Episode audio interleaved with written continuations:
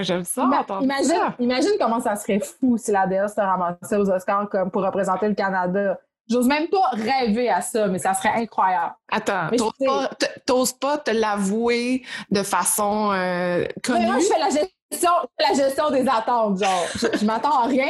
Comme ça, si jamais par miracle ça arrivait, puis là, je sais pas dans le contexte, c'est comme il y a trop d'impératifs puis d'affaires, mais imagine, Salut la gang, bienvenue à ce 42e épisode de Femmes d'affaires. Attachez votre que je reçois l'autrice, chroniqueuse et animatrice de radio Geneviève Peterson. Je dois avouer qu'il y a quelques fous rires durant cette entrevue, mais je suis très contente que Geneviève nous parle du roman qui a changé sa vie. On discute aussi de la place des femmes en radio et comment mettre de côté les nombreux trolls et commentaires négatifs qu'elle reçoit tous les jours. Est-ce que Geneviève a le sentiment de l'imposteur? Hmm, on l'écoute dès maintenant. Bienvenue à Femme de fer, le podcast qui vous aide à atteindre vos rêves les plus fous. Je suis votre animatrice Sophie Momini, rédactrice, productrice et entrepreneur qui veut toujours tout connaître sur tout. Je vous invite à vous joindre à moi chaque semaine où je m'entretiens avec des femmes inspirantes. Chaque jour, elles atteignent leur plein potentiel et elles vous donnent leurs secrets pour vous aider à réaliser vos objectifs. Vous êtes prêtes? Let's go! Allô Geneviève? Bonjour Sophie. Comment vas-tu? Écoute, euh, dans les circonstances, je vais bien. c'est drôle hein, de répondre ça euh, en pleine pandémie. Puis on, dirait qu'on se sent comme mal d'aller bien aussi. Mm. Euh, je vais bien parce que je suis vraiment privilégiée, dans le sens où j'ai continué à travailler, j'ai gardé ma job. c'est pas que je me suis pas inquiétée puis que j'ai pas des moments où je me sens angoissée ou anxieuse par rapport à ce qui s'en vient. Mm.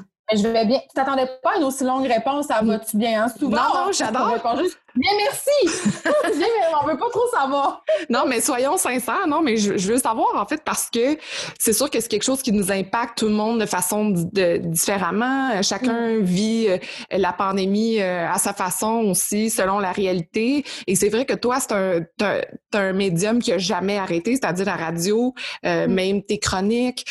tu, tu continues finalement à travailler dans le milieu des médias. Donc, j'imagine que, je pars déjà dans l'entrevue, mais est-ce que est-ce que tu as vu comme un, impact immédiat dans ta vie ou ça a été juste comme un long fleuve, puis finalement, il y a des choses dans l'actualité que tu dois commenter, puis là, il faut que tu réagisses? Ben, en fait, l'impact a été immédiat parce que dans une carrière médiatique, quand tu fais des affaires publiques comme moi, tu fais une ou deux émissions spéciales dans ta carrière. Mm. Si tu parles à d'autres animateurs radio ou des animateurs télé, ils vont tous et toutes te dire Ah, je me rappelle du 11 septembre 2001. ou si tu parles à, des vieux routiers, ils vont dire Ah, je me rappelle euh, du référent. les événements sociaux majeurs où tu t'en mm. vas en émission spéciale, euh, la guerre du Golfe, tous ces, exemples-là, nous, ça fait depuis le mois de mars qu'on est en émission spéciale. C'est sûr qu'au début, c'était plus intense, c'est-à-dire que là, tout à coup, euh, tu es en direct, tu gères des points de presse, mais tu dois te gérer aussi comme citoyen qui est en train de vivre ça. Oui. Euh, tu sais, moi, je fais de la radio euh, vraiment de proximité. C'est-à-dire, je suis pas comme, par exemple, qu'un un traitement objectif de l'information. Euh, c'est-à-dire à Radio-Canada, mm. par exemple, on va rapporter qu'est-ce qui se passe. On va dire voici ce qui a été dit au point de presse. Et là, tu as mm. des analystes, politologues qui vont analyser tout ça. Oui. chez nous, le pari, c'est pas ça. Chez nous, le pari, c'est que l'animateur un peu analyse à chaud, dit ce qu'il pense. Et ça implique aussi de dévoiler des faiblesses, puis comment tu te sens, puis de dire aïe, moi, ce point de presse-là, il m'a fait capoter, j'ai peur. Tu sais, moi, je suis maman, j'ai trois enfants. Puis moi, c'est tout d'abord de ça que je me suis inquiétée. Mm. Je suis monoparentale, je vis avec personne. OK? Fait que moi, à partir du moment où les écoles ferment, Sophie, là, et que je dois me rendre en ondes chaque jour, souvent avant, parce que là, on est en point de presse, parce qu'on doit décortiquer ce qui se passe. Euh, je me rappelle, au mois de mars, euh, Vincent a animé avec moi le début de l'émission pour débriefer tout ça, parce que lui suivait ça toute la journée. Mm. C'était comme un peu mon ancrage sur l'actualité. Je me rappelle, moi, ma pensée, c'était mes enfants sont chez nous, qu'est-ce qu'ils font? Est-ce qu'ils sont en train, euh, ma plus grande de 13 ans, ça n'avait pas été là, je ne sais pas qu'est-ce que j'aurais fait. Mm. J'aurais pas pu travailler. Elle a, dû grandir très vite. Oui, c'est ça. J'imagine. Mm. Est-ce qu'il y a eu un moment où tu as pété un plomb, juste avant de prendre le micro? oui, mais bon, on se contrôle ah. quand même un peu, là. professionnellement, Ouais, t'as pas le choix, mais tu y a-tu Ben, un en moment fait, où t'as euh, craqué? Moi, quand le micro ouvre, euh, je deviens une psychopathe. Dans le sens où. ma- non, mais pour vrai, je- ça a l'air terrible à dire, mais je pense que ma mère pourrait mourir puis je pourrais finir d'a- d'animer mon émission. Puis ma mère, c'est la personne que j'aime le plus au monde. Mais quand je tombe dans ce mode-là, moi, j'ai appris toutes sortes de choses épouvantables pendant que j'animais. Les gens, des fois, t'envoient des textos puis ils savent que t'es en onde puis tu te dis, mais pourquoi vous me dites ça maintenant? Hmm. c'est clairement, ça peut me déstabiliser. J'ai appris des nouvelles terribles pendant que j'étais en onde, personnellement, euh, qui Mm. touchaient mes amis proches, euh, des membres de ma famille. Hmm. Euh, j'ai appris pendant que j'étais en onde que mon, un, des, un de mes ongles que j'aimais vraiment beaucoup avait un cancer incurable et qui restait deux mois à vivre. Mettons, là, ça, c'est un exemple. Mais on dirait que quand je suis en train d'animer l'émission, comme ça devient euh, soudainement un peu comme un, je sais, un rempart contre le reste du monde. Mhm. Mais oui, tu sais, euh, évidemment, des fois, j'ai pleuré dans mon auto en m'en allant travailler parce que j'étais overwhelmed. Mm. Tu sais, comme là, mettons, le gamin. Journée typique d'aujourd'hui. Ben, regarde, journée typique. Hier, hier, j'ai tourné la semaine des 4 juillet. J'étais arrivée chez nous. Euh, il était 9h30. On a soupé, on s'est couché. Ce matin, je me suis réveillée. Il fallait que je fasse tout le tour des journaux puis que je lise tout ça pour savoir euh, où est-ce qu'on s'alignait aujourd'hui. En plus d'avoir une réunion. Après ça, à 10 h, j'étais à la radio. Euh, je fais une chronique. Je prépare une intervention à LCN. 13 h, mon émission commence, j'anime. Je sors de là à 3h30. Là, j'ai ça avec toi. À 5h30, il faut que j'aille chez le coiffeur avec ma fille. And so on. Chaque jour, chaque jour, chaque jour. Fait que, tu sais, Ok, à un fait que toi, là, si je te parle de Hey, Geneviève, prends soin de toi, pense donné, à je, je prends toi. full soin de moi. Oui? Je prends full soin de moi, sinon je serais morte. Mais non. Moi, euh, je suis une fille qui a une hygiène de vie euh, absolument euh, pas irréprochable, mais moi, quand je tire la plug, moi, des fois, je dis à mes enfants, là, là, maman elle a besoin d'une heure pour comme aller faire du sport parce que ça va il faut j'ai besoin de sais, mes enfants ils comprennent ça Mm. je vais me faire masser des fois euh, je sors dehors des fois le soir je décide de pas regarder mon téléphone parce que c'est trop euh, t'as pas le choix t'as pas le Mhm. choix tu sais euh, pour faire ce que je fais il faut être en forme je Ouais. sais pas comment t'expliquer ça là mais c'est parce Non, mais tu fais un marathon, là. Ouais, on, per- on performe chaque jour, puis il faut être à fort de l'acuité intellectuelle aussi, ça va vite, il faut réagir vite. Mm. Fait que si tu torches puis que t'es. puis je le remarque, là, tu sais, il y a des soirs où on prend. Tu sais, pendant la pandémie, je pense qu'on a tous et toutes pris un petit verre de trop, là. Oui. Ben moi, le lendemain, en ondes, je le sens. On dirait que les Mm. connexions nerveuses dans mon cerveau Ça se font moins vite. Mm. Il faut être en forme pour faire ça euh, tous les jours. Hmm. Hey Geneviève, j'aime ça. On commence le podcast, puis je t'ai même pas posé la première question que je pose toujours d'habitude pour mon Mais podcast. Alors, Geneviève Peterson, pour ceux qui ne te connaissent pas, Ouais. j'aimerais savoir un peu ton background, t'es qui? Parce que moi, je, je t'ai connue à une autre époque, entre guillemets, Oui, d'une autre façon, d'une autre vision. Et là, t'es rendu ailleurs dans ta carrière aussi. Je t'ai vu évoluer, mais j'aimerais qu'on qu'on repasse un peu l'évolution, en fait. Comment t'en es arrivé à là aujourd'hui à me décrire exactement ta journée, puis d'être partout, puis d'être rendu une figure médiatique, disons-le, incontournable en ce moment au Québec? Moi, j'ai un parcours un peu atypique. Ouais. Puis, euh, j'avais pas de plan de carrière en soi. Ou plutôt, oui, j'en avais un, Hmm. mais très vite, je me suis rendu compte que j'haïssais ça. Très tôt, là, dans ma vie, j'étais une lectrice absolument boulimique. Je lisais beaucoup, beaucoup. Puis, au cégep, j'ai décidé de m'inscrire en arts et lettres parce que j'aimais ça. Mhm. C'est ça qui m'allumait. Puis, j'ai toujours été attirée par euh, les communications, le journalisme, mais jamais pour en faire un métier. C'est-à-dire que j'aimais lire les chroniqueurs. Tu sais, aujourd'hui, c'est tellement un sentiment surréaliste, là, petit aparté, de faire de la radio avec Benoît Dutrisac, d'être Mm. ami. Tu sais, Patrick Lagacé, c'est un ami à moi, super proche, parce que, bon, je l'ai connu à cause de sa blonde Marie-Ève Tremblay, mais tu sais, euh, de côtoyer ces gens-là dans mon quotidien, puis d'être, en guillemets, leur égal. Mhm. Sais, des fois, je suis encore en train de me dire, what's up? Ils vont venir me chercher, puis ils vont dire, va-t'en, t'es un imposteur. Mais je reviens.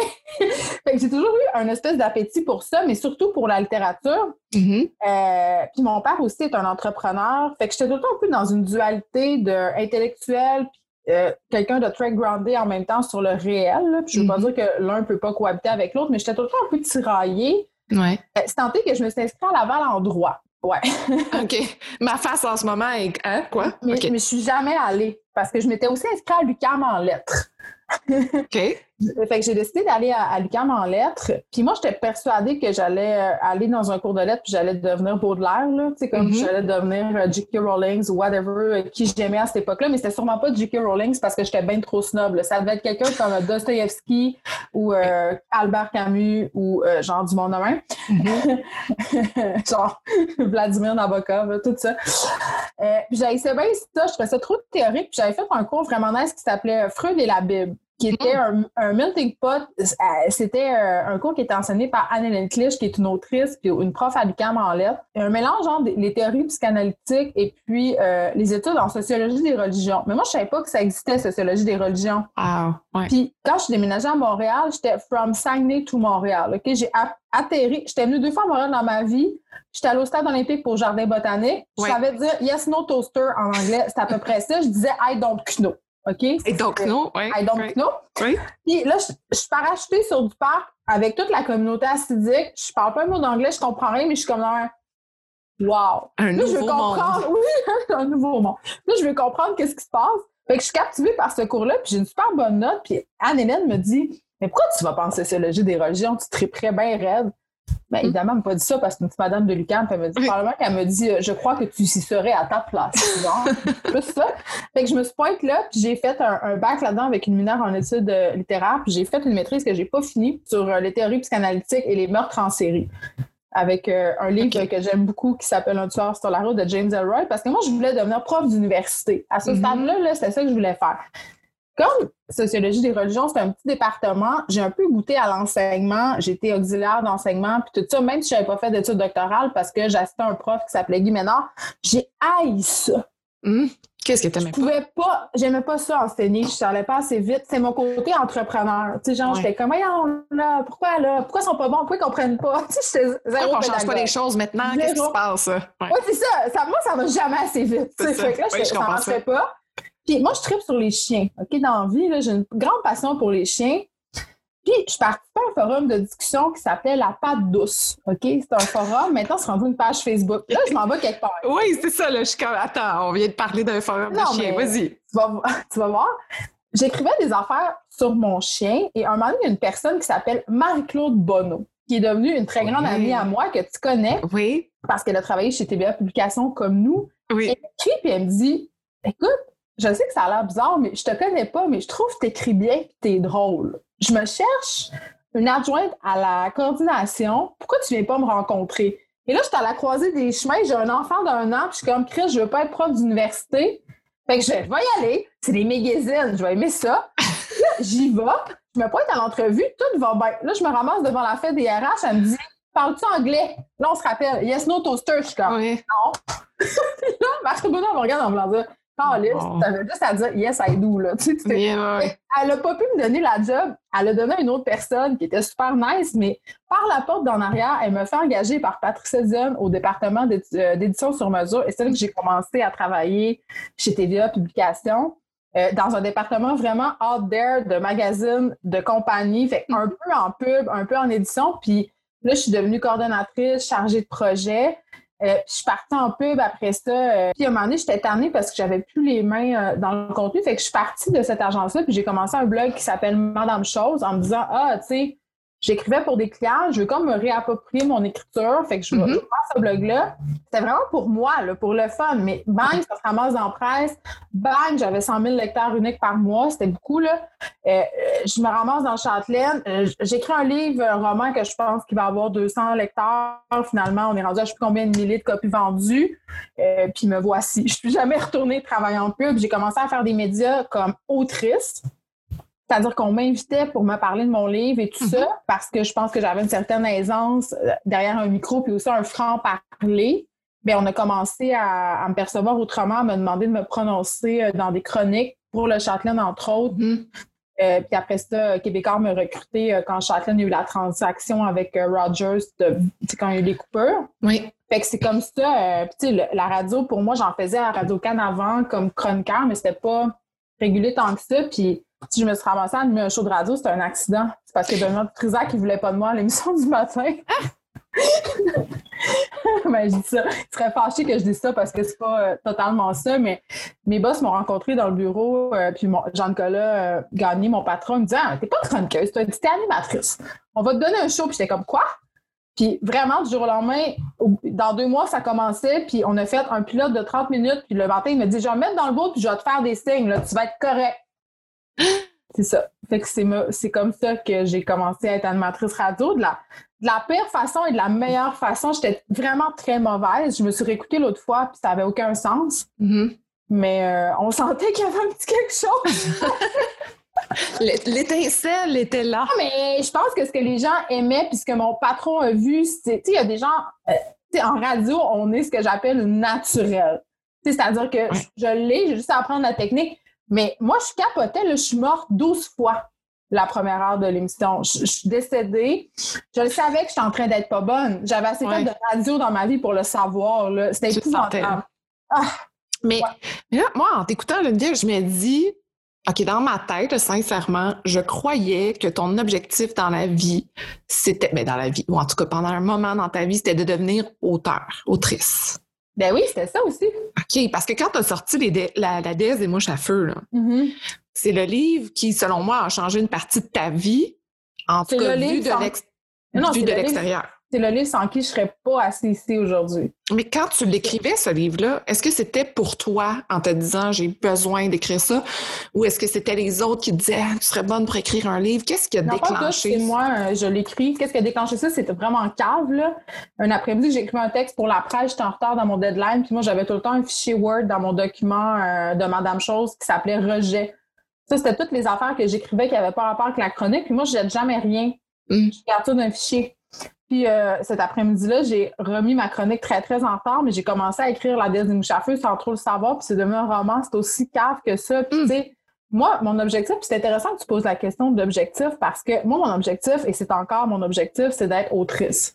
OK. sais, dans le sens où moi, je voulais écrire des livres d'envie et c'est encore ça que je veux faire et c'est ça que je fais. Euh, puis pour moi, les médias, c'était un job alimentaire parce que mm-hmm. tu peux pas vivre de ta plume au Québec, sauf que quelques rares exceptions. Et il y a des gens qui arrivent à en vivre quand même, mais aussi, il faut que tu te demandes à partir de quel niveau tu as un niveau de vie que toi, tu juges acceptable. Moi, j'ai trois enfants. Euh, je demande pas de pension alimentaire. Fait qu'à un moment donné, il faut que je gagne ma vie. Puis, euh, ce qui était un job alimentaire, au départ, est devenu une passion. sais, maintenant, si tu me demandais de choisir entre la littérature et de la radio, je serais bien embêtée. Je hmm. serais bien embêtée. Puis, j'ai envie de te dire que les deux nourrissent l'un et l'autre. C'est-à-dire que j'ai l'occasion à chaque jour de parler à des humains tu sais, parce que moi, je fais pas des entrevues de vedettes, j'aime pas ça. J'aime ça en écouter, mais j'aime pas les faire. Pas parce que les vedettes m'intéressent pas, je pense pas que c'est là-dedans que je suis bonne. Mm-hmm. Tu sais, moi, je suis bonne pour euh, faire des entrevues d'affaires publiques, des entrevues humaines avec des gens qui sont pas trop habitués de faire de la radio. J'aime ça, faire ça. c'est un matériel incroyable pour écrire cette humanité-là. Mm.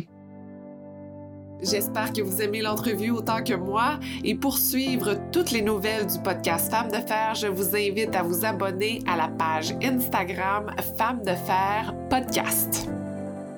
Fait que là, en ce moment, est-ce que, en étant à la radio, c'est une façon pour toi de te forger d'autres idées, d'aller chercher d'autres connexions pour écrire d'autres choses? Non, moi en ce moment, je suis à la radio parce que j'aime ça faire de la radio. Mm. puis j'aime ça faire de la radio euh, d'affaires publiques puis d'opinion. Je considère qu'il n'y a pas beaucoup de femmes qui font ça, qu'il n'y en a pas assez. Puis je suis très fière d'être assise dans ma chaise en ce moment. Puis je sais qu'il n'y a rien acquis en, en radio, là. ça je le sais très bien. Ouais. Mais tu sais, moi, quand je regarde, euh, je regarde tout ce que tu fais, Geneviève, des fois, là, je suis essoufflée pour toi. En fait, dans le sens que, tu sais, de suivre l'actualité, tu l'as dit, il n'y a pas beaucoup de filles en ce moment qui sont capables de faire ça. Il y a même, il y a eu quelques années. Je pense pas qu'ils sont pas capables. Non, je, pense, je, je m'excuse. Je, pense qu'elles ne sont pas conditionnées à le faire. Je pense que c'est ça. Oui, je me suis mal exprimée dans le sens qu'il y a des femmes qui, dernièrement, dans les dernières années, étaient sorties de dire on est à bout de se faire shamer, on est à bout de toujours défendre notre opinion encore plus fort, d'avoir des trolls qui sont vraiment intenses, de vivre ça, constamment. Ça. Ben oui. Euh, dans ce mouvement-là, il y en a des femmes qui étaient comme, mais moi, j'ai besoin d'un break, là. Mais j'étais dans ce mouvement-là. T'étais dans ce mouvement-là. Mais il y a des femmes aussi qui avaient besoin d'un break dans ce mouvement-là, d'arrêter. Et je les comprends parfaitement. Toi, t'as jamais cédé à ça? Oui, j'ai cédé un moment donné. Un moment donné, j'ai pris une pause de Châtelaine, mais après ça, Québécois m'a approché tout de suite. Fait que je suis allée parce que j'avais envie de l'essayer. Je m'étais dit que peut-être qu'en faisant des articles plus des reportages, j'aurais moins de, de ce type de commentaires-là. Mais j'ai envie de te dire, Sophie, pour vrai, là, cette année, il, s'est passé quelque chose, il y a eu un déclic qui s'est fait par rapport à la haine sur Internet. En tout cas, vraiment, puis je vais parler de façon très personnelle parce que c'est différent pour chaque personne. Euh, je pense que quand tu arrêtes de, ressentir peut-être le sentiment de l'imposteur, moi, là, quand j'ai arrêté de le sentir, quand j'ai dit, OK, je suis à ma place en radio, puis j'ai ma place là, puis je la mérite, puis je travaille fort, j'ai arrêté d'être préoccupée par les commentaires méchants. Hmm. Il y a une switch à off qui fait que je m'en, je m'en taponne. Pour Mhm. vrai, là, je m'en fous. Puis des fois, ça vient me chercher. Puis quand ça vient me chercher, je fais, hey, pour vrai, euh, non. Je, je leur laisserai pas ce pouvoir-là sur moi. Hmm. Après ça, est-ce que je pense que les femmes ont la même crédibilité en radio que les hommes? La réponse, c'est non. Est-ce que je pense qu'on a le même traitement que nos confrères masculins? La réponse, c'est non. Mm. Est-ce que je pense euh, qu'au niveau des patrons, on nous considère de façon équivalente que des figures marquantes de la radio au masculin? La réponse, c'est non. Je pense que les patrons de radio ont inclus des femmes parce que c'était un mal nécessaire. Je pense que maintenant, ils se sont rendus compte que c'était un, un atout non seulement nécessaire, mais important. Mhm. Euh, mais les choses ne changent pas assez vite à mon goût. Puis c'est pas juste de la faute des patrons. J'ai envie de te dire que des patrons qui veulent engager des femmes en radio, là, il y en a, ils veulent, mais le problème, c'est qu'il n'y en a pas. Et s'il n'y en a pas, c'est parce Mm. qu'on ne stimule pas les petites filles à développer leur sens critique, à développer leur opinion, parce que c'est très mal vu encore pour une femme d'avoir des idées fortes, de les déployer puis de les assumer. On est encore dans cet idéal de la femme qui, est, qui gentille, qui est douce, Mhm. sais, puis moi, on me traite d'enragée souvent. Tu sais, on Oui. me dit que je suis une hystérique, que je suis une folle, que, que je suis même violente, puis que mon chum doit donc faire pitié. On, on dit d'autres choses aux hommes. Fait qu'il y a encore une espèce de. Puis j'imagine que si t'es émotive aussi, on dit ah, c'est bien, t'es émotive, c'est une fille. Il y a toujours. On est jamais émotive. mince. Je suis jamais émotive à radio, jamais, jamais, parce que je ne peux pas. Parce que c'est parce que c'est bien clair que ça serait reçu de façon très négative. Hmm. Parce que tu ne peux pas pour le public ou parce que en général, il ne le faut pas, tu penses? Ben, ça dépend des sujets. Tu sais, Mhm. mettons, si je braillais parce qu'il y avait eu un familicide, je pense que ça, ça passerait. Tu sais, Ouais. parce que je suis une mère. Tu sais, ça, souvent, Ouais. on, on me sollicite beaucoup pour me parler en tant que mère. Puis ça, ça, me- ça, me, ça me gosse aussi. Tout ça, là, est-ce que tu parles du sentiment d'imposteur? Qu'est-ce qui a fait que tu as réussi à le passer? Parce que je pense que c'est un des clics qui est difficile à avoir. Euh, tu sais, comme tu me décris depuis tantôt, tu fais tellement de choses, tu connais plein de choses.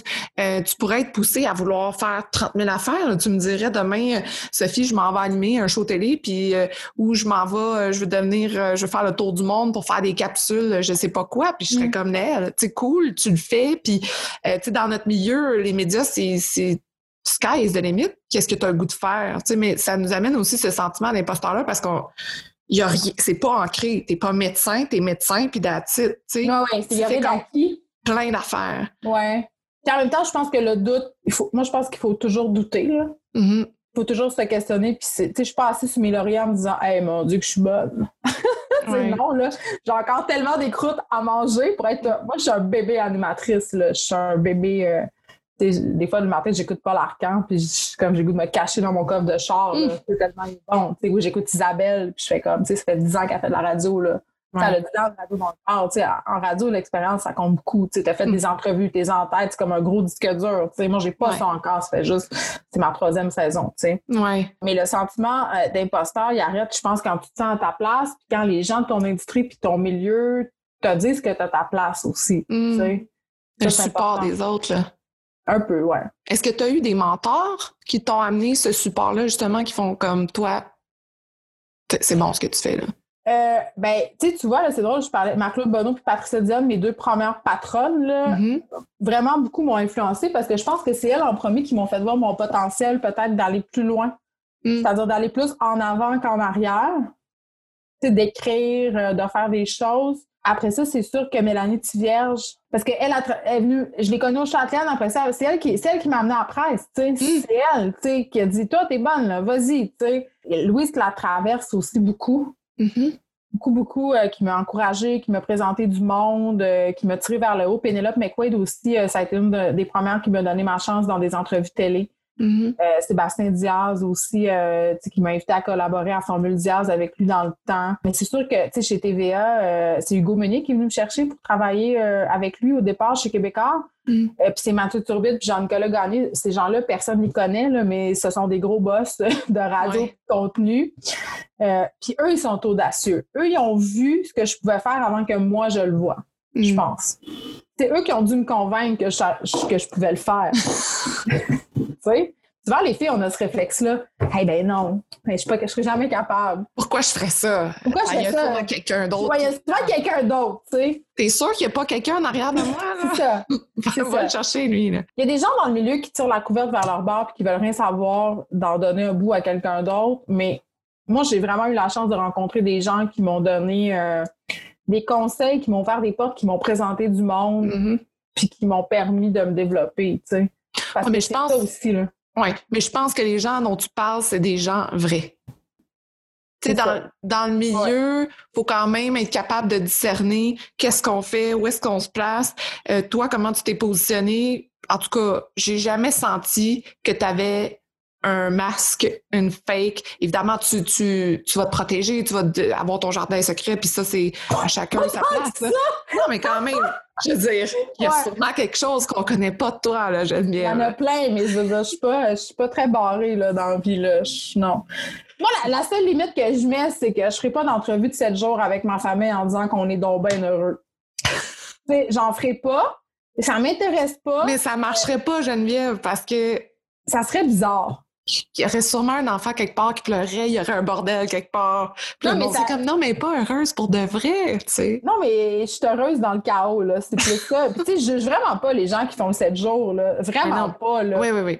Mais, tu sais, puis moi, je trouve que les médias sociaux, ça a ça de bon. Tu peux dévoiler ce que tu veux, Mm. quand tu veux, puis ce que, tu sais, comment tu veux le faire. Tu sais, il n'y a rien de pire qu'une entrevue écrite, à mon sens, là. Souvent, là, à Mm. chaque fois que je fais des entrevues écrites, je suis comme, Pourquoi j'ai dit ça? ouais, ou ben, j'ai pas dit ça. C'est pas ça que j'ai dit, ou j'ai Mm. dit ça, mais il y avait ça, puis ça, puis ça après, là. Pourquoi ont gardé juste ça? Tu j'aime mieux contrôler mon message, puis faire des choses? dévoiler des vidéos douteuses de karaoké. Ah, c'est ça, y a des choses que t'as mis sur les médias sociaux que t'as fait Ah non, je peux pas croire.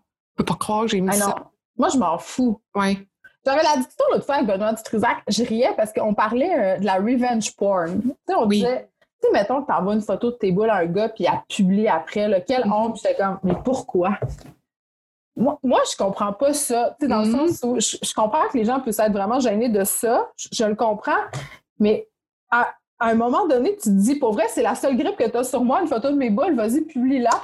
Tu sais, j'ai comme, Ah mon Dieu, mais t'es tellement à l'opposé de moi. Moi, ça serait ça serait euh, non.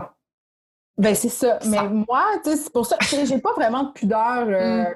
euh, à, à à dire, euh, ben là, je me suis trompée, là, tu sais, fait que non, je regrette rien de ce que j'ai fait dans ma vie, puis rien de ce que j'ai posté sur les médias sociaux. Des fois, je regrette certaines chroniques, mais est-ce que je les regrette vraiment? Non. Mm. Tu sais, dans le sens où, mais est-ce que je referais la même chronique huit jours plus tard ou neuf jours plus tard? Non. Tu sais, parce que la chronique, c'est ça. On l'oublie souvent, là, c'est une réaction à chaud à quelque chose qui se passe maintenant, Ouais. avec informations dont tu disposes maintenant. Ouais. Puis la pensée, ça évolue. Tu sais, quand tu fais des entrevues sur des sujets, tu parles à des experts, puis tout ça, tu fais Hey, je pensais ça, mais dans le fond, j'étais dans le champ. Puis les gens, ils retiennent pas la chronique où tu as dit Hey, j'étais peut-être un peu dans le champ, ils retiennent celle-là où tu étais dans le champ. Des, fois, tout le temps. hein. des fois, je suis comme Ah, bof. Tu sais. Oubliez celle-là. Est-ce qu'il y a justement des matins que tu te dis, ah, j'ai rien à écrire aujourd'hui, j'ai pas le goût de commenter, là? ça me tente pas. Moi, j'ai très peur de devenir la caricature de moi-même. Je trouve que dans l'opinion, euh, à force d'être sollicité à donner son opinion un peu partout sur tous les sujets, Mm. euh, c'est très risqué de dire n'importe quoi puis de parler à travers son chapeau. Puis je fais- Mhm. j'essaie de faire très attention à ça.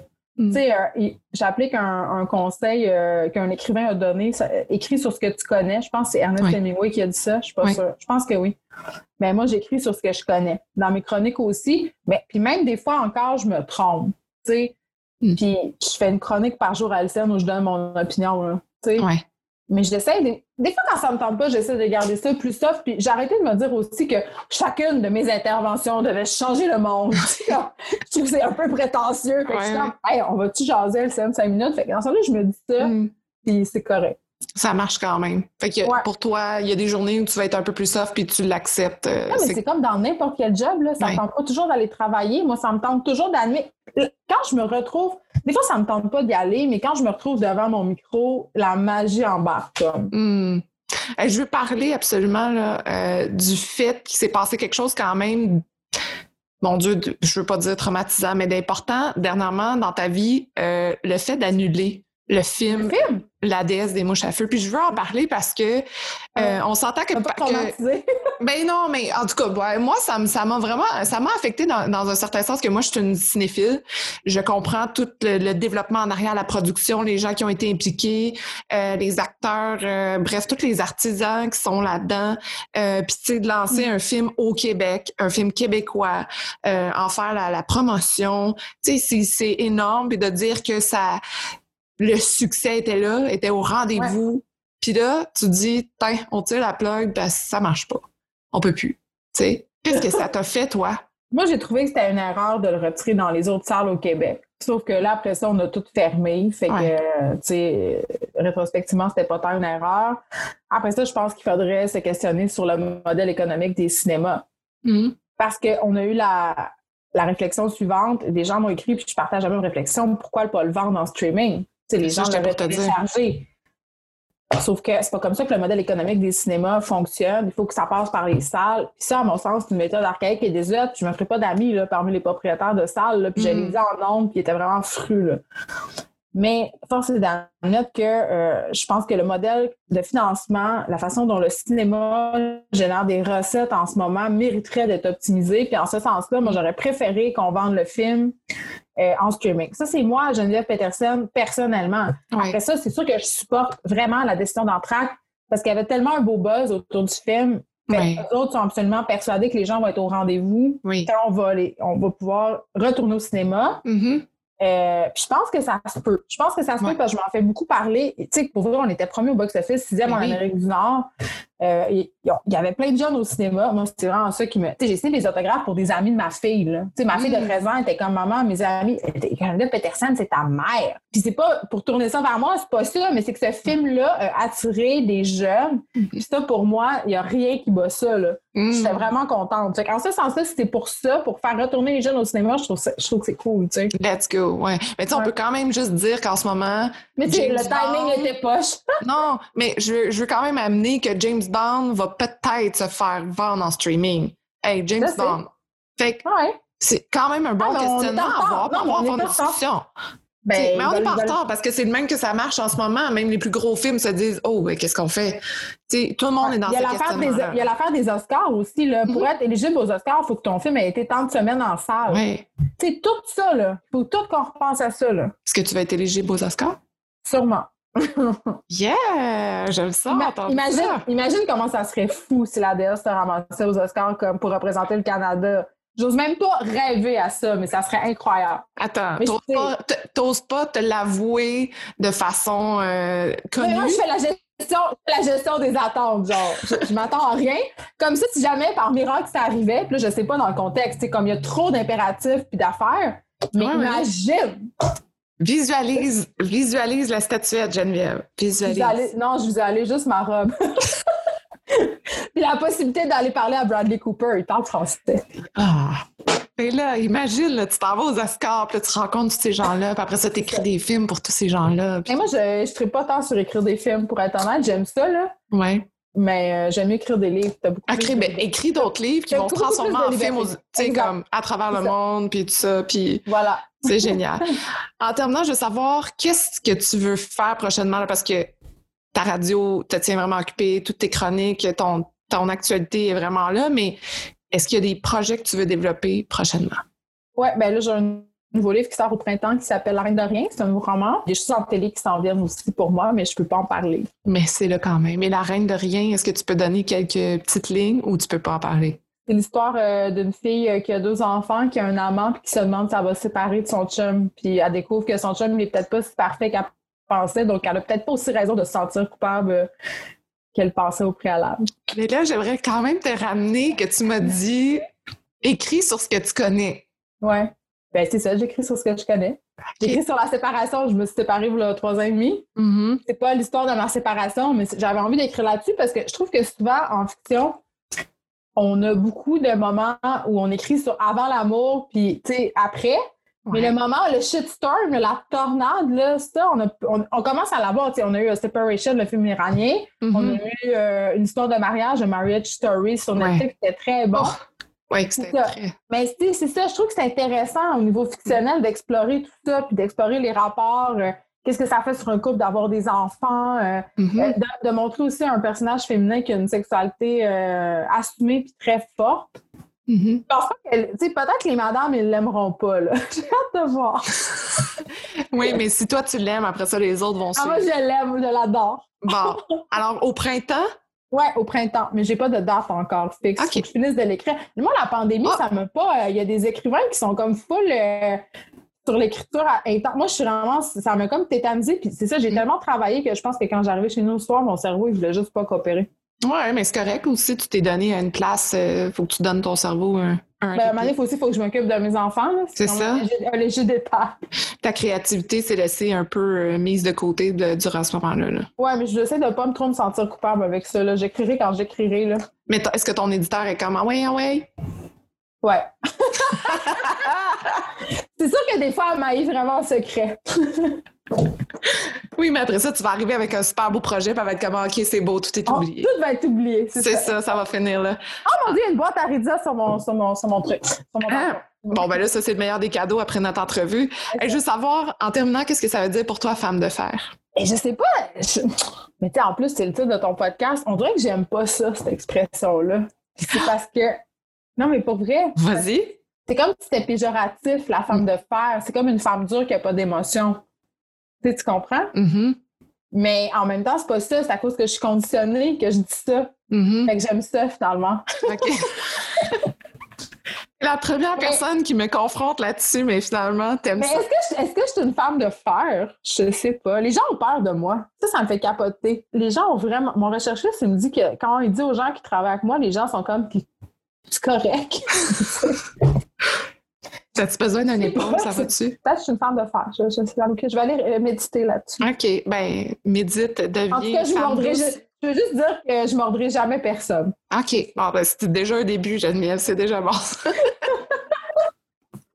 Pour te contacter, on fait, on fait comment? Où est-ce qu'on te contacte, Geneviève? Euh, sur mon Instagram, Jen Peterson. Génial. Merci beaucoup, beaucoup, Geneviève, d'avoir pris un moment dans ta journée chargée pour euh, me parler.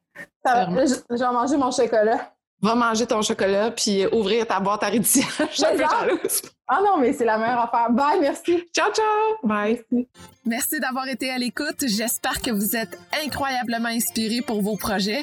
Si ça vous intéresse de garder contact, rendez-vous sur Instagram sur le compte de Femmes de Fer ou abonnez-vous à l'infolettre. Et si vous aimez l'épisode, vous pouvez laisser un commentaire. C'est ce qui me motive à trouver les meilleures femmes de fer pour vous. Et je vous dis à la prochaine.